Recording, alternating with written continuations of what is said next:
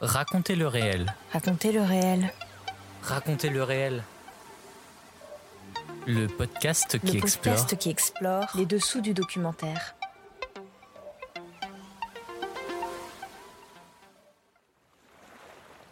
Hors série, faire entendre le réel.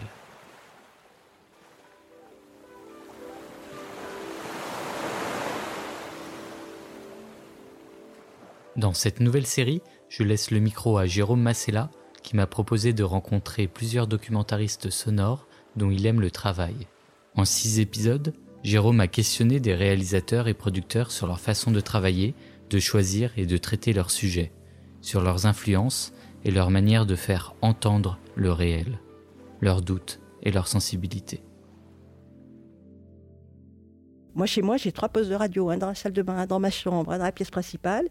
Cet outil fabuleux, il est maintenant sur nos téléphones et il est surtout délinéarisé. Donc une émission, par exemple, de nuit, une émission qui est pensée pour la nuit, euh, que vous diffusez à 5 heures du matin, c'est pas tout à fait pareil, et à midi, c'est pas tout à fait pareil. Donc on fait des produits maintenant, des produits de diffusion qui doivent passer à n'importe quelle heure. Et il y a quelque chose de la radio qui est en train de, de disparaître il y a, un combat. Je suis attachée à la radio, mais j'ai pas envie d'être une nostalgique de la radio. Euh, la radio, enfin pas la radio, faut que j'arrête. L'expression sonore ne fait plus peur, et l'expression sonore est accessible. On n'a plus besoin de s'acheter un agra qu'on ne pouvait pas s'acheter, du reste. On peut faire euh, du montage chez soi. Si personne ne veut vous produire, on se produit soi-même, on se met sur une plateforme. Enfin, il y a quelque chose de pays de cocagne qui est extraordinaire. Mais un petit peu comme les chercheurs d'or, où finalement tout le monde partait chercher de l'or et puis euh, il y en a plein qui crevaient sur place et il y en a que quelques-uns qui s'en sortaient. Comment tenir tout seul? Être le créateur solitaire euh, chez soi? Bon, Julien Cernobori le fait très bien et j'adore ce qu'il fait. Mais c'est dur. Faire entendre le réel, épisode 6, Irène Omelianenko, le beau documentaire. Irène Omelianenko, je suis très heureux de vous rencontrer à la SCAM aujourd'hui. Alors, euh, au lieu de faire votre portrait, comme je fais d'habitude avec les personnes que j'enregistre, je vous propose d'écouter ce texte de Grégoire Boulier, qui est issu de son livre Le cœur ne cède pas, paru chez Flammarion en 2022, lu par Samuel Charles. Comment s'appelait-elle? Ah oui, Irène Omelianenko. La voix d'Irène Omelianenko. Lorsqu'elle lisait à l'antenne de courts textes que par la seule magie de sa voix flûtée, chantante, gracile, bandante, mais d'autres pourraient la trouver nunuche, elle transformait en poème, en mots d'amour murmurés à l'oreille. Lorsqu'elle disait, à la toute fin de l'émission, disait dans un souffle Bonne nuit. C'était comme si elle m'effleurait les lèvres, comme si elle m'embrassait pour la vie, me bénissait de tendresse. Je savais que je n'étais plus seul. Je pouvais m'endormir tranquille. Sa voix chassait les démons, et j'étais chaque soir bouleversé par le cristal humide de cette voix qui semblait à chaque instant suspendre le temps, le dilater, au bord de tomber dans un précipice. Cette voix me bouleversait, au point d'en pleurer parfois, tout seul, dans mon coin de tomate rouge. C'était comme le fantôme de toutes mes amours défuntes et à venir, comme Nadja enlaçant Ophélie. À elle seule, la voix d'Irène Omelianenko rachetait toutes les horreurs du monde. Elle me réconciliait avec l'univers. Elle me sauvait de ma mère. Elle me ramenait F comme au plus beau jour, pour mieux m'aider à l'oublier. Asile et féerie, elle développait dans la nuit des harmoniques fragiles et persistantes, comme un très grand vin déploie des notes, des arômes et des saveurs qui laissent dans l'esprit et le corps l'empreinte de délices impérissables. Voici que la nuit remuait. Le silence devenait audible, l'imaginaire palpable. La réalité se faisait soi sur la peau, les verrous sautaient, etc., etc. Il suffit d'une seule petite voix dans la nuit, d'une voix claire de nuit, pour vous sauver la vie. J'étais fou amoureux de la voix d'Irène Omelianenko. J'étais fou amoureux de son nom, un talisman, et de sentir que je pouvais éprouver de tels sentiments, m'apprenait que j'étais encore vivant, ce que je ne croyais plus possible à l'époque. On a l'âme d'une midinette ou on n'a pas d'âme du tout. Ce texte, Irène Omelianenko, vous l'avez lu sur la scène de la Maison de la Poésie à l'invitation de l'auteur, Grégoire Boulier. Écoutez, ce texte, il, euh, m'a beaucoup surprise. C'est Colette Fellous qui, cet été, au mois d'août, me l'a fait passer, un bref extrait, en me disant Tu devrais lire euh, Le cœur ne cède pas de Grégoire Boulier. Et puis, il m'a contacté après. Ça a été euh, beaucoup d'émotions, parce que Claire de Nuit, cette émission où effectivement j'ai travaillé plein d'armes différentes radiophoniques. Ce sont mes débuts. Et c'est un espace euh, où à l'époque je n'avais pas heureusement conscience de où j'étais. France Culture euh, ne me faisait pas peur et j'avais l'impression qu'on pouvait tout faire. Alors après, c'est presque une déclaration érotique aussi. Et mes enfants l'ont plutôt mal pris en me disant mais qu'est-ce que c'est euh, est-ce qu'il t'a demandé la permission avant? Ce qui était ridicule puisque ce livre il est basé sur une interdiction puisque Grégoire Boulier euh, fait le portrait d'une femme mannequin qui s'est laissée mourir de faim. Et quand il a demandé aux petits enfants la permission ils lui ont dit non. Donc il a bien fait de pas me demander la permission. Je vois pas pourquoi il l'aurait fait. Alors moi j'ai beaucoup j'ai rougi hein, franchement en le lisant. J'ai hésité quand il m'a demandé de le lire et puis, je me suis dit, c'est un tel hommage à la radio, dans le fond. Il faut dépasser le petit égoïsme, le petit moi. Il faut voir que c'est un magnifique hommage à la radio, au pouvoir de, des voix, au pouvoir de la radio la nuit, à cet univers qui, pour moi, est, a été important toute ma vie et l'est toujours du reste. Dans Clair de Nuit, à qui souhaitiez-vous bonne nuit? Alors, c'était un bonne nuit euh, magique. C'était un bonne nuit euh, pour les gens de la Terre et aussi pour les extraterrestres, pour euh, les poètes et les, gens qui partaient travailler. À l'époque, on était en direct. Enfin, en tout cas, les deux premières années de Clair de Nuit, c'est à 1h du matin que je disais bonne nuit. Et j'imaginais euh, à la fois ceux qui rentraient chez eux, ceux qui allaient se coucher, ceux qui commençaient à travailler. je ne pensais pas à Grégoire Boulier, il faut bien l'avouer. Mais vous n'aviez pas l'image d'un personnage précis? Non, jamais. Claire de Nuit, vous l'avez euh, menée avec euh, Jean Couturier. Est-ce que la radio est un exercice collectif, un compagnonnage? Est-ce que la radio est quelque chose qu'on ne pourrait pas pratiquer seul? Oui et non. Par principe, c'est un travail d'équipe. Par exemple, moi, je sais très mal prendre le son. J'ai toujours eu quelqu'un qui prenait le son quand j'allais réaliser des entretiens. Par contre, dès le début, j'ai aussi travaillé toute seule. Par exemple, dans Clair de Nuit, il y avait une partie qui s'appelait Rémanence, où je récupérais toutes les bandes dans les poubelles de la radio et je faisais des collages. Et ça, je le faisais sur un Revox quand mes enfants dormaient et j'étais toute seule. Et ce moment-là était un moment de radio comme les autres. Enfin, c'était aussi un moment de radio tout aussi intense. Mais c'est vrai que j'ai eu de grands compagnonnages. Bon, évidemment, Jean Couturier, qui a été mon mari aussi. Et puis, euh, par exemple, François Test, avec qui j'ai réalisé beaucoup, beaucoup de documentaires. Et puis après, bah, tous les autres réalisateurs avec lesquels j'ai travaillé. Après, quand vous êtes documentariste et vous vous en rendez compte au bout d'un certain temps, vous portez quand même un univers. Et là, c'est singulier, c'est vous seul. C'est ni celui du réalisateur, ni du preneur de son, ni c'est vous. Enfin, c'est comme la vie en fait. On est tous seuls. On est tous tout seuls. Hein. Il n'y a pas. Euh, voilà, c'est comme ça et on meurt seul mais l'être humain n'est vivant que dans le lien aux autres. Et donc c'est une chance formidable, justement, la radio. Alors après, moi, quand je dis du collectif, c'est pas le collectif où on me dit ce que je dois faire, qui je dois mettre dans mon émission. Et non, tu vas pas euh, interviewer euh, Jérôme parce que nous, on trouve que Lucien est meilleur et puis c'est plus vendeur. Moi, je suis pour le collectif euh, créatif et vivant, pas le collectif qui vous met dans des rails, sur des rails. Claire de Nuit s'est arrêtée en 1997. Et à partir des années 2000, vous vous êtes consacré pleinement au documentaire radiophonique. Oui, alors c'est vrai que aujourd'hui, je dis Irène Omelianenko, documentariste. Mais au début, c'était Irène Omelianenko, bricoleuse à la radio.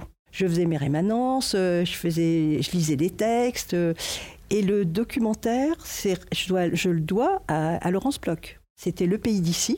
Et c'est Laurence qui euh, m'a dit bah, Irène, rejoignez notre équipe. Et je peux vous dire que là, j'ai découvert que c'était autre chose que de lire des textes et voilà, et faire des entretiens. Cette série d'entretiens avec euh, des documentaristes sonores s'appelle Faire entendre le réel. Selon vous, le principe de documentaire radiophonique est-il si évident?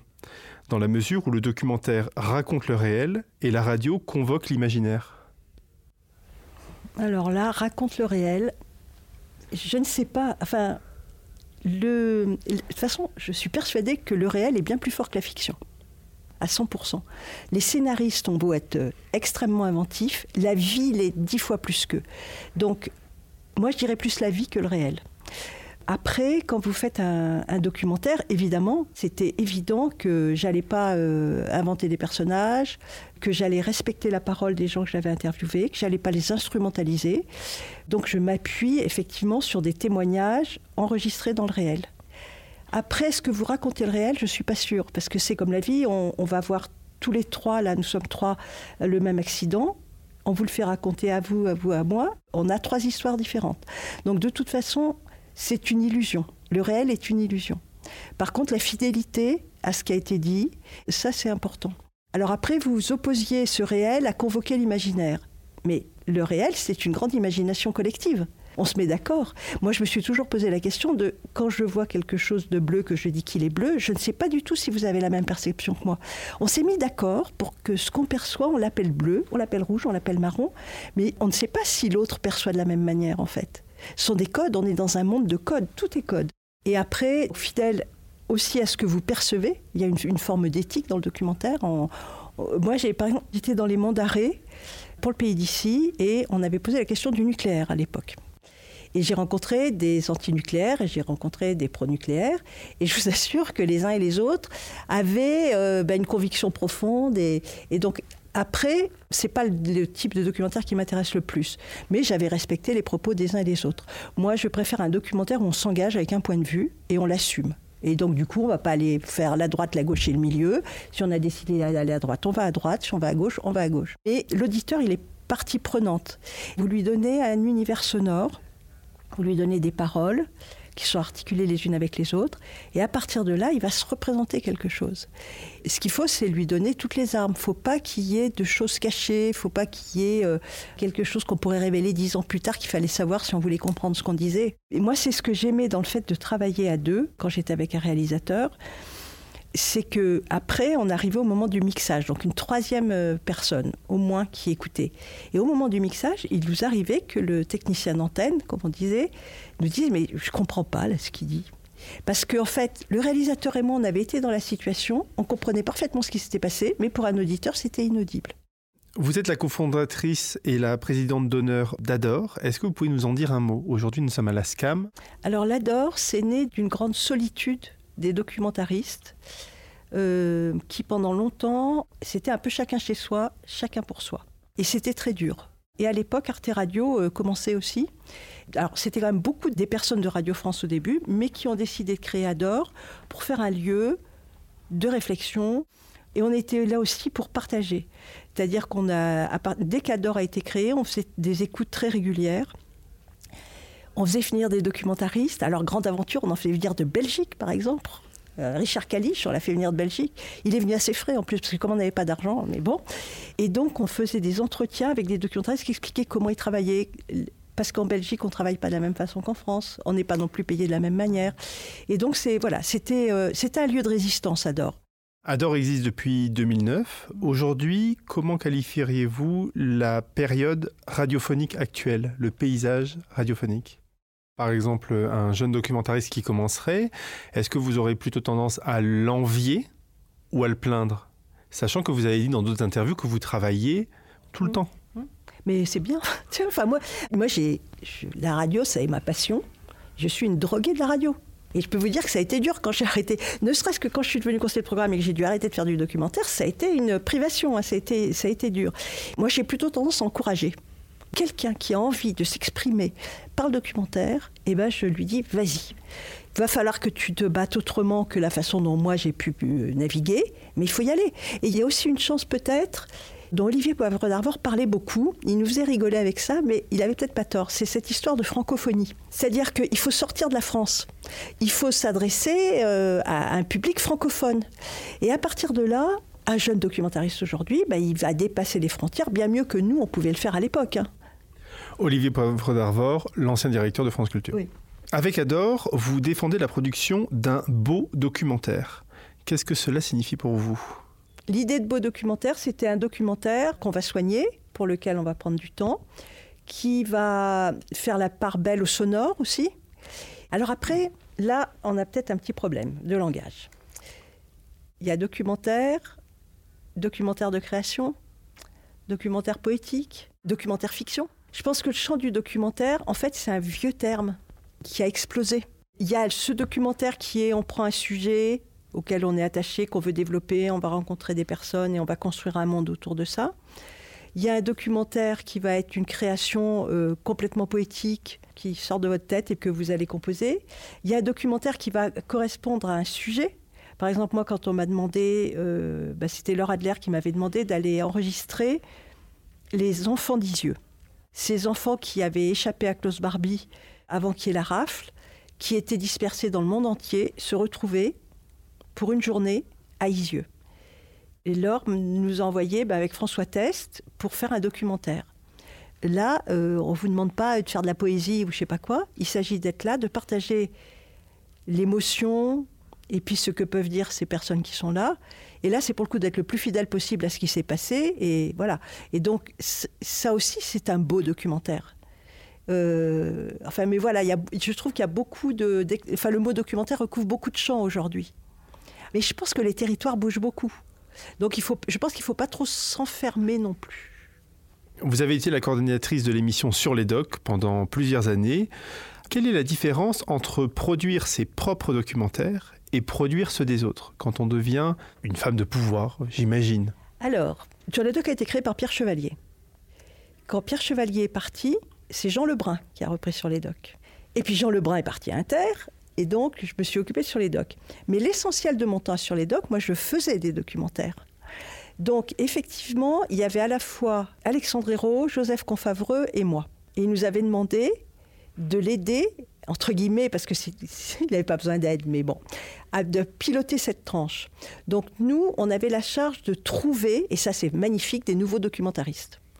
Moi, c'est là que j'ai connu euh, Johanna Bedeau, Élise Andrieux, enfin des personnes. Alors c'était super, parce qu'on avait d'un seul coup, avec Pierre Chevalier, il y avait quand même tous les après-midi, ces cinq heures de documentaire, mais qui n'étaient pas une série. Alors on a fait des séries aussi. Moi j'ai fait des séries en, Russie, en Norvège, voilà. Mais on faisait aussi des documentaires individuels. Euh, alors effectivement, femme de pouvoir, vous avez raison. À ce moment-là, les rapports changent. Et vous avez des gens qui d'un seul coup euh, ont des rapports avec vous un peu différents. C'est fatal et c'est euh, c'est la règle du jeu. Après, bon, moi j'avais pris le parti de ne travailler qu'avec des gens euh, avec lesquels j'avais des vrais liens, dont je pouvais vraiment défendre le travail. Donc c'était c'était pas compliqué. J'ai pas eu trop de voilà. C'était euh, et puis le pouvoir était pas si grand que ça. Le pouvoir c'était de dire à Pierre voilà, euh, on a pensé alors on, réfléchissait tous les trois, on devrait faire une série là-dessus. Nous on propose un tel un tel un tel comme documentariste pour le faire. Donc c'était quand même un pouvoir doux ce n'est pas encore euh, le pouvoir de dire oui ou non que j'ai eu après. La baguette magique, je l'ai eu après, vous dites oui, hop, un documentaire va se faire, vous dites non, il ne se fera pas. Et où là, je vous disais que justement, moi, j'avais, j'avais besoin du collectif pour penser les projets. Et donc, quand, euh, quand je ne comprenais pas un projet, je faisais venir le producteur pour qu'il m'explique ce qu'il voulait faire. Et si j'étais pas tout à fait sûre, j'en parlais avec les réalisateurs pour prendre des décisions un peu, euh, sinon éclairées, du moins qui soient à peu près justes. Et où mettiez-vous le curseur dans la maturité du jeune documentariste? Autrement dit, jeune jusqu'à quel point? Alors moi, je suis totalement folle sur la question. C'est-à-dire que un documentariste qui me fait un projet auquel je ne comprends pas grand-chose, qui est un peu flou dans ce qu'il me raconte, mais où je sens une énergie, moi j'ai tendance à dire oui le documentariste qui arrive avec le projet bien ficelé, je vais faire ceci, il y aura un tel, un tel, un tel. Moi, je m'ennuie déjà. Donc moi, si vous voulez, j'étais pas la bonne cliente pour le projet, comme on vous dit, bien pitché, tout ficelé, clé en main. Moi, ça ne m'intéresse pas.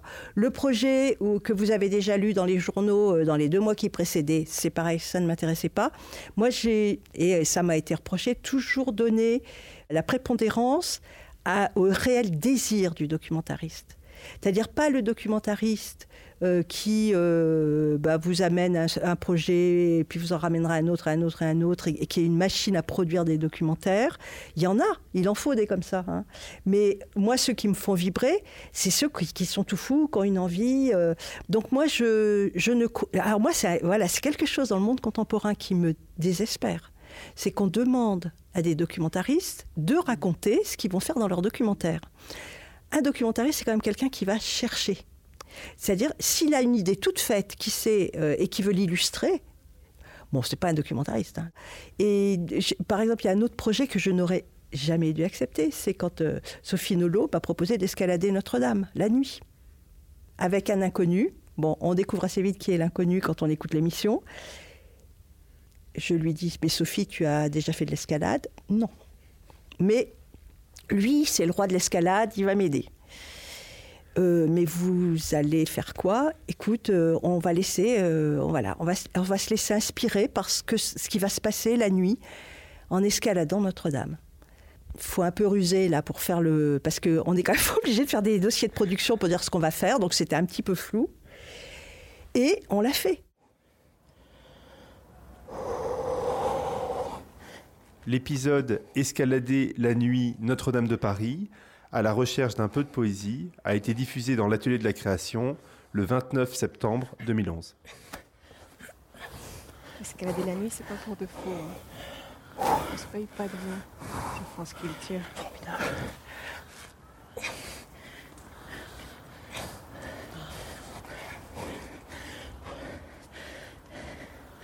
Ça est, il est.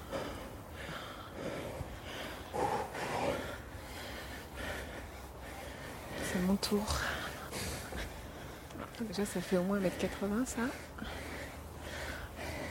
À toi. Ouais, finalement, c'est comme la corde à l'école. La corde lisse. Attends, au micro.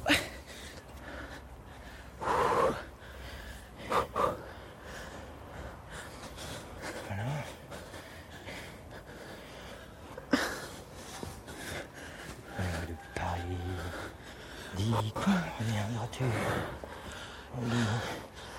Où le sais-tu que tout le temps perdu Alors Tout le temps vivant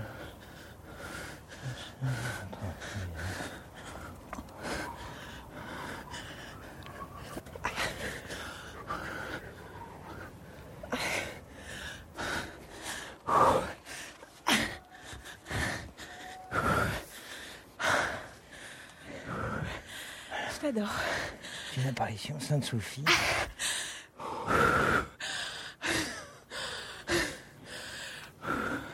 Il faut avoir confiance en toi. Voilà la coursive. La coursive. Oh, il y a l'horloge. Du nef. Il est 3h moins 20. J'ai wow. rarement grimpé avec une, euh, par une nuit si, si claire en fait. C'est aveuglant cette lune. T'as vu, ça fait une. Tu sais, c'est exactement la couleur des glaciers en montagne. C'est pour de vrai alors Quand on sort du refuge et qu'il y a la pleine lune à 4 h du matin. Quand on entend le souffle de Sophie qui grimpe, qui a peur, etc., c'est une heure incroyable. Et il a fallu aussi que je trouve une réalisatrice, c'était Véronique Lamandour, qui accepte. Parce que qu'est-ce qui se passait si elle tombait de Notre-Dame et qu'on avait son cadavre au bas du... Bon, je serais en prison à l'heure actuelle, je vous raconterai l'histoire en prison, quoi. Et donc là, je sais que je franchis des limites. J'ai connu ces moments... Alors, je ne recherche pas que ça. Hein. Euh, je suis pas là pour tuer les documentaristes. Hein. C'est arrivé. J'ai pris des risques et, et c'est pas toujours une bonne idée. Après, j'ai beaucoup de gens qui sont venus avec des projets super construits, des très beaux projets, et où euh, je leur disais pas c'est trop bien construit, dégagez. Le curseur, c'est le désir, l'émotion, le fait que la fille ou le garçon qui est là, il, il veut y aller, il veut rentrer dans un territoire et faire quelque chose là. Depuis les années 2000 et la baisse des coûts de production, on peut se produire euh, seul. La création radiophonique s'est démocratisée. Pensez-vous néanmoins que la création sonore est sensible aux innovations technologiques? Comme il y a dans le cinéma les effets spéciaux, est-ce que vous pensez que la radio est sensible aux innovations? Ah bah absolument. Absolument. Euh, du reste, alors moi je me suis fait suffisamment moquer de moi avec le son binaural, le son spatialisé, euh, etc. Moi, quand j'ai vu arriver, alors arriver ou plutôt revenir, puisque par exemple le binaural, on l'avait déjà travaillé à Radio France il y a très longtemps. Et le son spatialisé qui est beaucoup développé en ce moment, c'est une manière de raconter le monde qui est modifiée.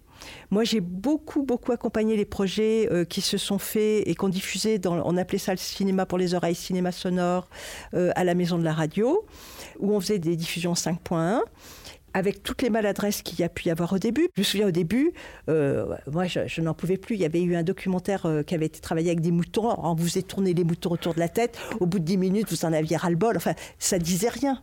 Maintenant, ces effets ils commencent à être travaillés, à être beaucoup plus subtils. Et, et oui, c'est une voie pour la création sonore et c'est aussi une voie pour la diffuser ailleurs qu'à la radio, c'est pour le coup, puisqu'à la radio, par principe, vous pouvez faire du binaural, c'est à peu près tout. Là, vous allez dans des salles de cinéma, vous allez dans des salles spéciales euh, pour diffuser. Et je pense que la création sonore, oui, euh, peut s'appuyer sur tout ce développement technologique et, c'est très bien. En 2013, pour les 50 ans de France Culture, vous avez participé à la réalisation d'une émission sur le pays d'ici, diffusée de 1984 à 1997, portée par Laurence Bloch. J'aimerais qu'on écoute un extrait d'une interview de Marion Thiba, ancienne productrice du pays d'ici. France Culture, il est un petit peu plus de 17h et nous partons en province prendre un bol d'air pur puisque cette semaine, troisième semaine de campagne pour le pays d'ici, après Commercy et Castelmoron d'Albret, cette semaine, le pays d'ici est à Uzerche en Corrèze avec Yves Aumont et François Test. C'est sortir des studios. Marion Tiba. C'est faire de la radio là où on n'en fait pas. C'est aller à la rencontre de gens euh, qui n'ont pas la parole c'est comme les ethnologues, l'expérience du terrain. C'est le réel, c'est le concret. Et il faut à partir de ça trouver très très vite, on a deux, trois jours de repérage, les bons sujets, les bonnes personnes, euh, ce, que les ethnologues appellent les personnes ressources. Donc les gens qui vont réussir à faire que on va pouvoir faire une traversée sensible, poétique, euh, et puis juste pour arriver à sortir des clichés. Enfin, moi, c'est ce qui m'intéressait dans le pays d'ici. C'était de surtout casser les clichés qu'on pouvait avoir. Parvenir à faire en sorte que les choses se disent autour d'une table et que euh, euh, on arrive à faire une architecture qui tienne la route. Est-ce que vous pensez que ces enjeux de diversité des voix sont toujours d'actualité dans le paysage sonore d'aujourd'hui? Ah oui, oui parce que euh, c'est indispensable. Et l'atout majeur du sonore, c'est qu'on ne vous voit pas. Et donc, tout un tas de personnes qui ne sont pas bankable pour passer à la télévision, pour être en vidéo, etc., la radio, c'est l'univers qui est pour tout le monde. Pour tout le monde. Les personnes timides, les personnes qui sont dans des situations, euh, bah, qui sont en prison, qui sont malades, qui sont n'importe quoi, on peut aller partout. Euh, avec un micro, vous pouvez vraiment rencontrer aller dans, tous les espaces de la société. Et je pense que c'est même un devoir. Alors c'est vrai que là, on sort d'une vague euh, je te raconte ma vie, je te raconte mes changements, je te raconte ma famille, je te raconte, etc.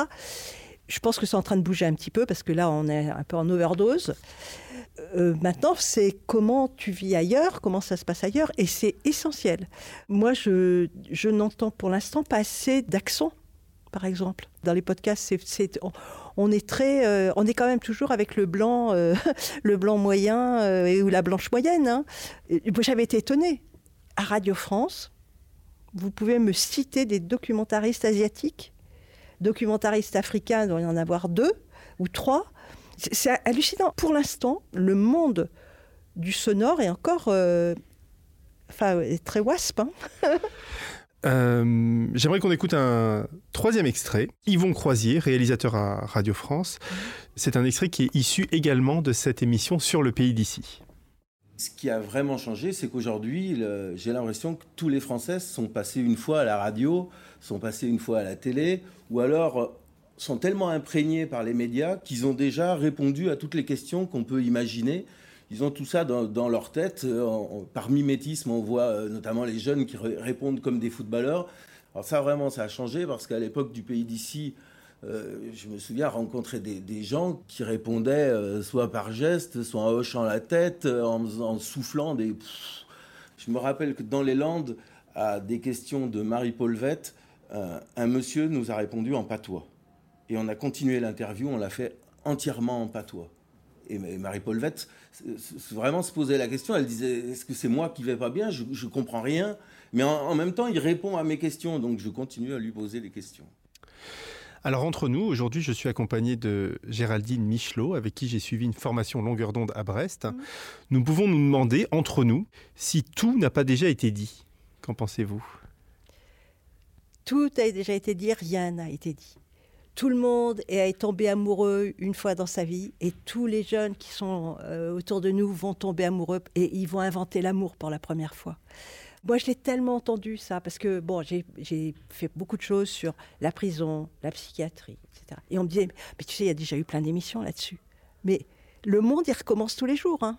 Et donc, euh, non, non, non, euh, je, je, pense que tout n'a pas été fait. D'abord, tout n'a pas été fait. Beaucoup de choses ont été mal faites. Et de toute façon, l'enjeu, c'est de les faire aujourd'hui on recommence tout le temps, tout le temps. Quoi. Enfin, c'est, euh, non, non, alors là, il ne faut pas désespérer. euh, et il y a des choses à inventer. Il y a certainement euh, tout, un, tout un tas de choses à découvrir. hein. Vous avez dit dans un entretien récent que vous êtes arrivé à la radio par hasard et qu'au départ, vous ne saviez rien faire. C'est un bon résumé. Euh, si vous pouviez donner quelques conseils à la jeune Irène de 1981, quelles en seraient les grandes lignes?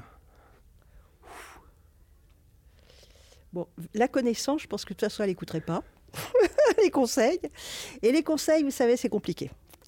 Euh, c'est un petit peu comme les, les parents qui se demandent euh, comment ils pourraient éviter à leurs enfants euh, tout un tas d'ennuis et qui essayent de leur raconter des histoires. Tant que le gamin il ne s'est pas cogné au problème, il ne comprend pas. Vous pensez que documentariste, c'est une pratique empirique? Ah bah de toute façon, oui.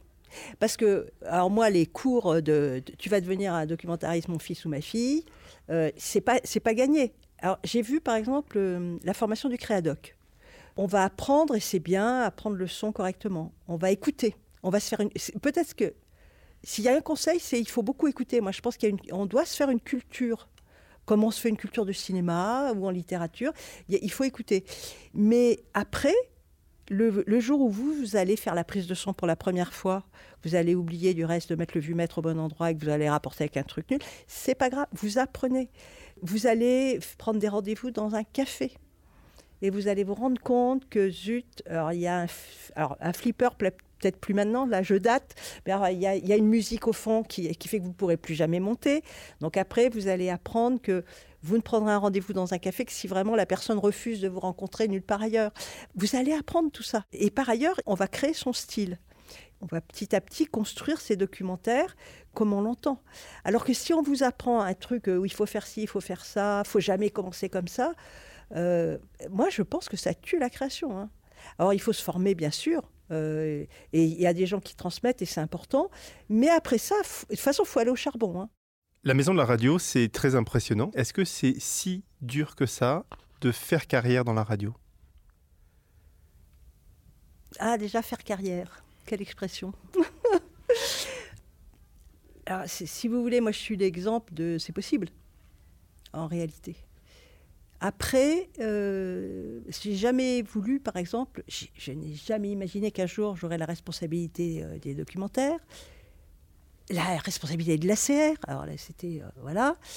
Après, j'observe. La maison de la radio, on a tous l'impression d'y être entré par effraction. Moi, j'y suis allée pour dire des textes, hein, par exemple, euh, parce que mon frère qui était comédien pouvait pas y aller, quoi.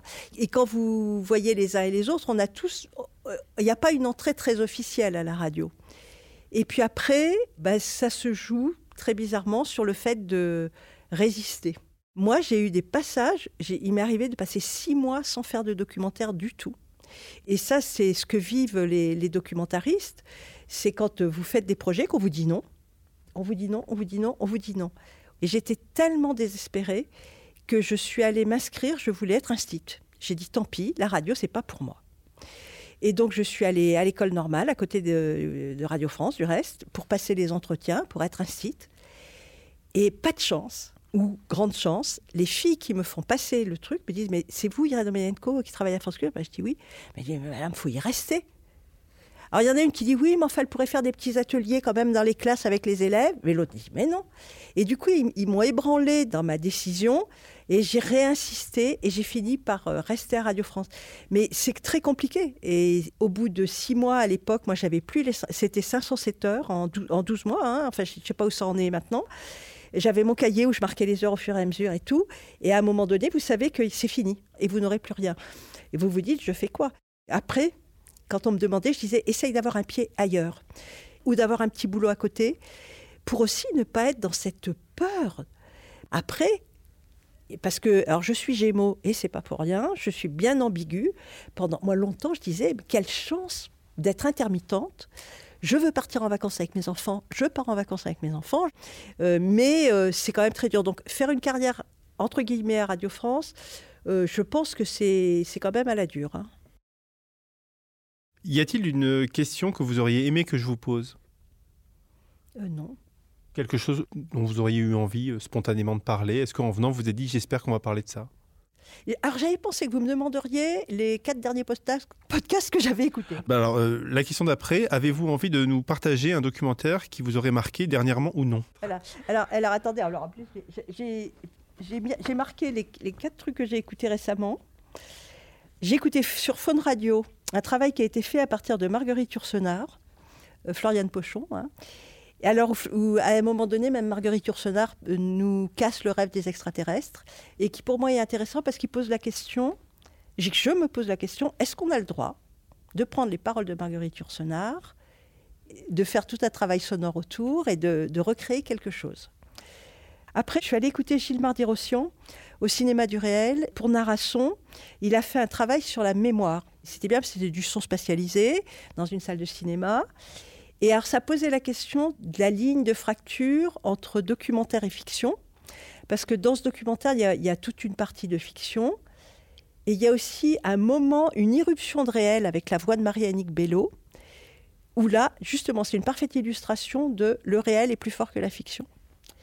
Après, j'ai écouté euh, sur Rundfunk Radio le portrait de Kay Mortley. Alors, je ne parle pas un mot d'allemand, donc je l'ai écouté pieusement. Heureusement, Kay Mortley parlait en anglais. Et il y avait deux intervenants français, il y, avait Manouchak Fachaï et moi, donc voilà, j'ai pu. Mais euh, je trouvais que c'était intéressant de voir comment Kay Mortley, par exemple, c'est une documentariste qui finalement, et pendant très longtemps, a été beaucoup plus connue euh, en Allemagne, euh, en Australie qu'en France. Ah oui, alors moi j'aime beaucoup Blast.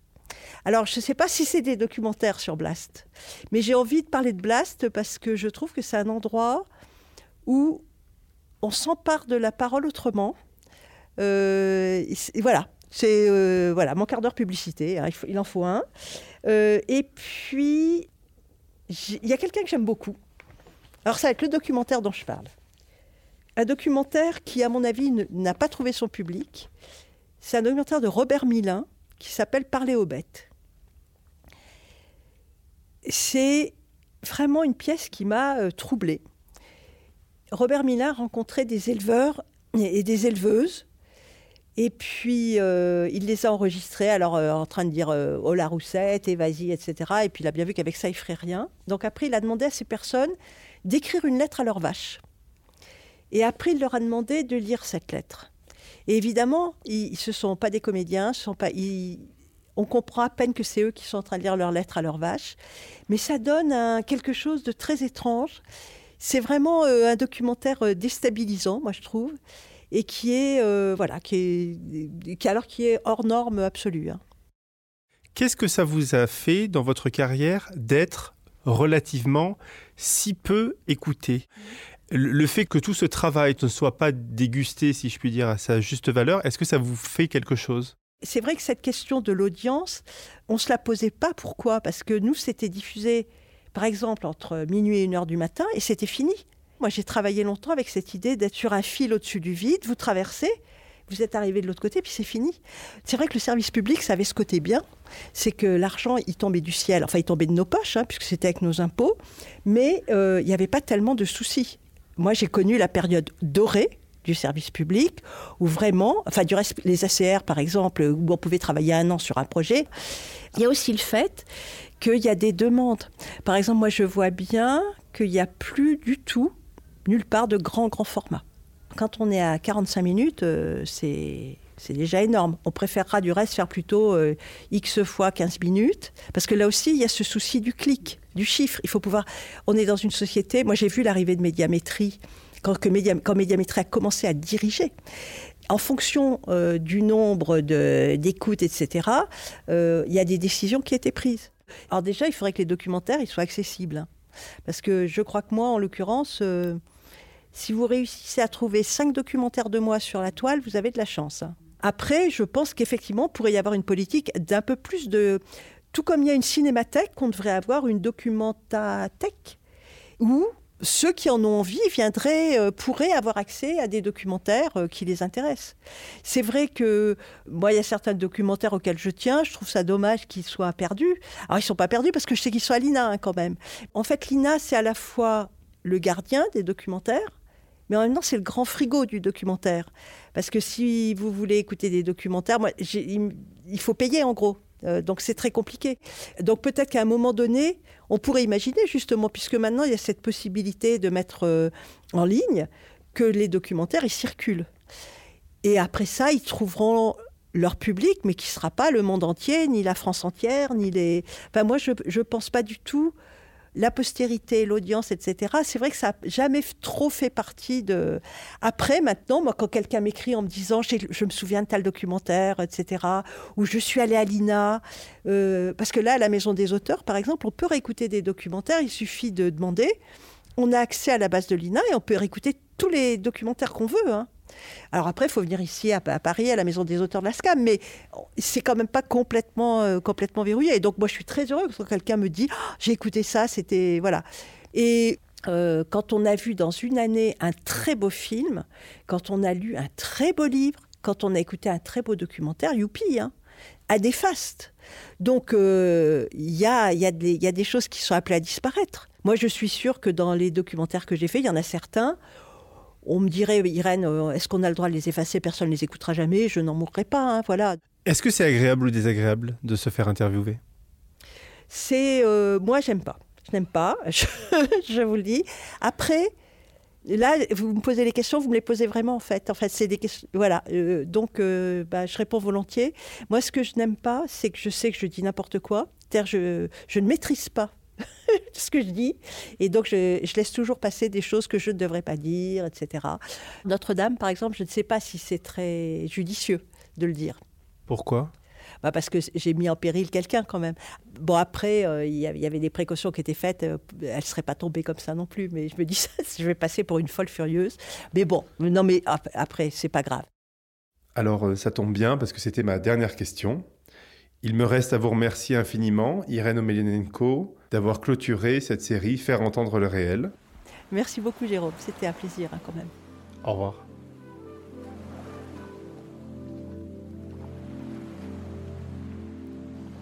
C'était Faire entendre le réel, présenté par Clément Touron, interview et montage de Jérôme Assella, visuel de Justine Lofredo. Si vous avez aimé ce podcast, n'hésitez pas à liker et à mettre un commentaire. Et on vous dit à très bientôt pour un nouvel épisode.